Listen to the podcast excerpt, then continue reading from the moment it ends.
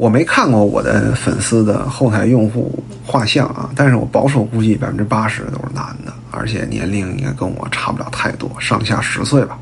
我今年三十七岁啊。那么不知道你们的手机呢有没有关注到一个现象啊？就是不论是你们刷微信朋友圈，还是打开什么百度啊，它都会有那种广告的流的推送，对吧？那它其实根据你的这个用户画像来的啊。男人一般如果收到这种网文类的小说的推送呢，现在就是赘婿文越来越多。那什么叫赘婿文呢？那就是故事内核一般都是。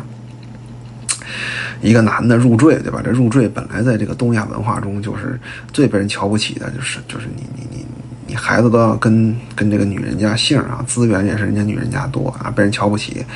然后最后这个一路这个开挂啊，完成逆袭，最后万人敬仰啊，原来瞧不起你的人都过来跪舔你啊，就这种这种男性视角的爽文，哎。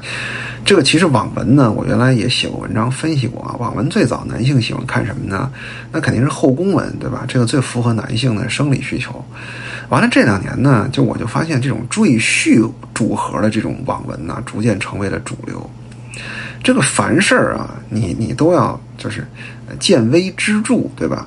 就是什么东西能让这个男性啊，啊，就是吸引男性这个点啊，连美色都比不上。是什么呢？那就是复仇的快感，被尊重的需求，对吧？啊，为什么当这个赘婿文，它现在它能成为主流呢？那其实就是和中国现在社会普遍存在的一种现状有关，就是这个已婚的男人啊，普遍他的精神上他都比较压抑。这个呢，很多人说那是因为你没挣够钱，兄弟，我真的见过很多挣钱很多的男人。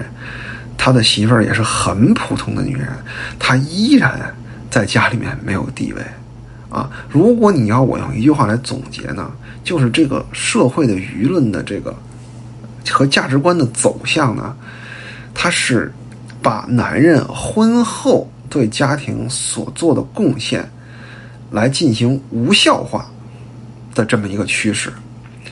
你挣钱养家应该的，你上了。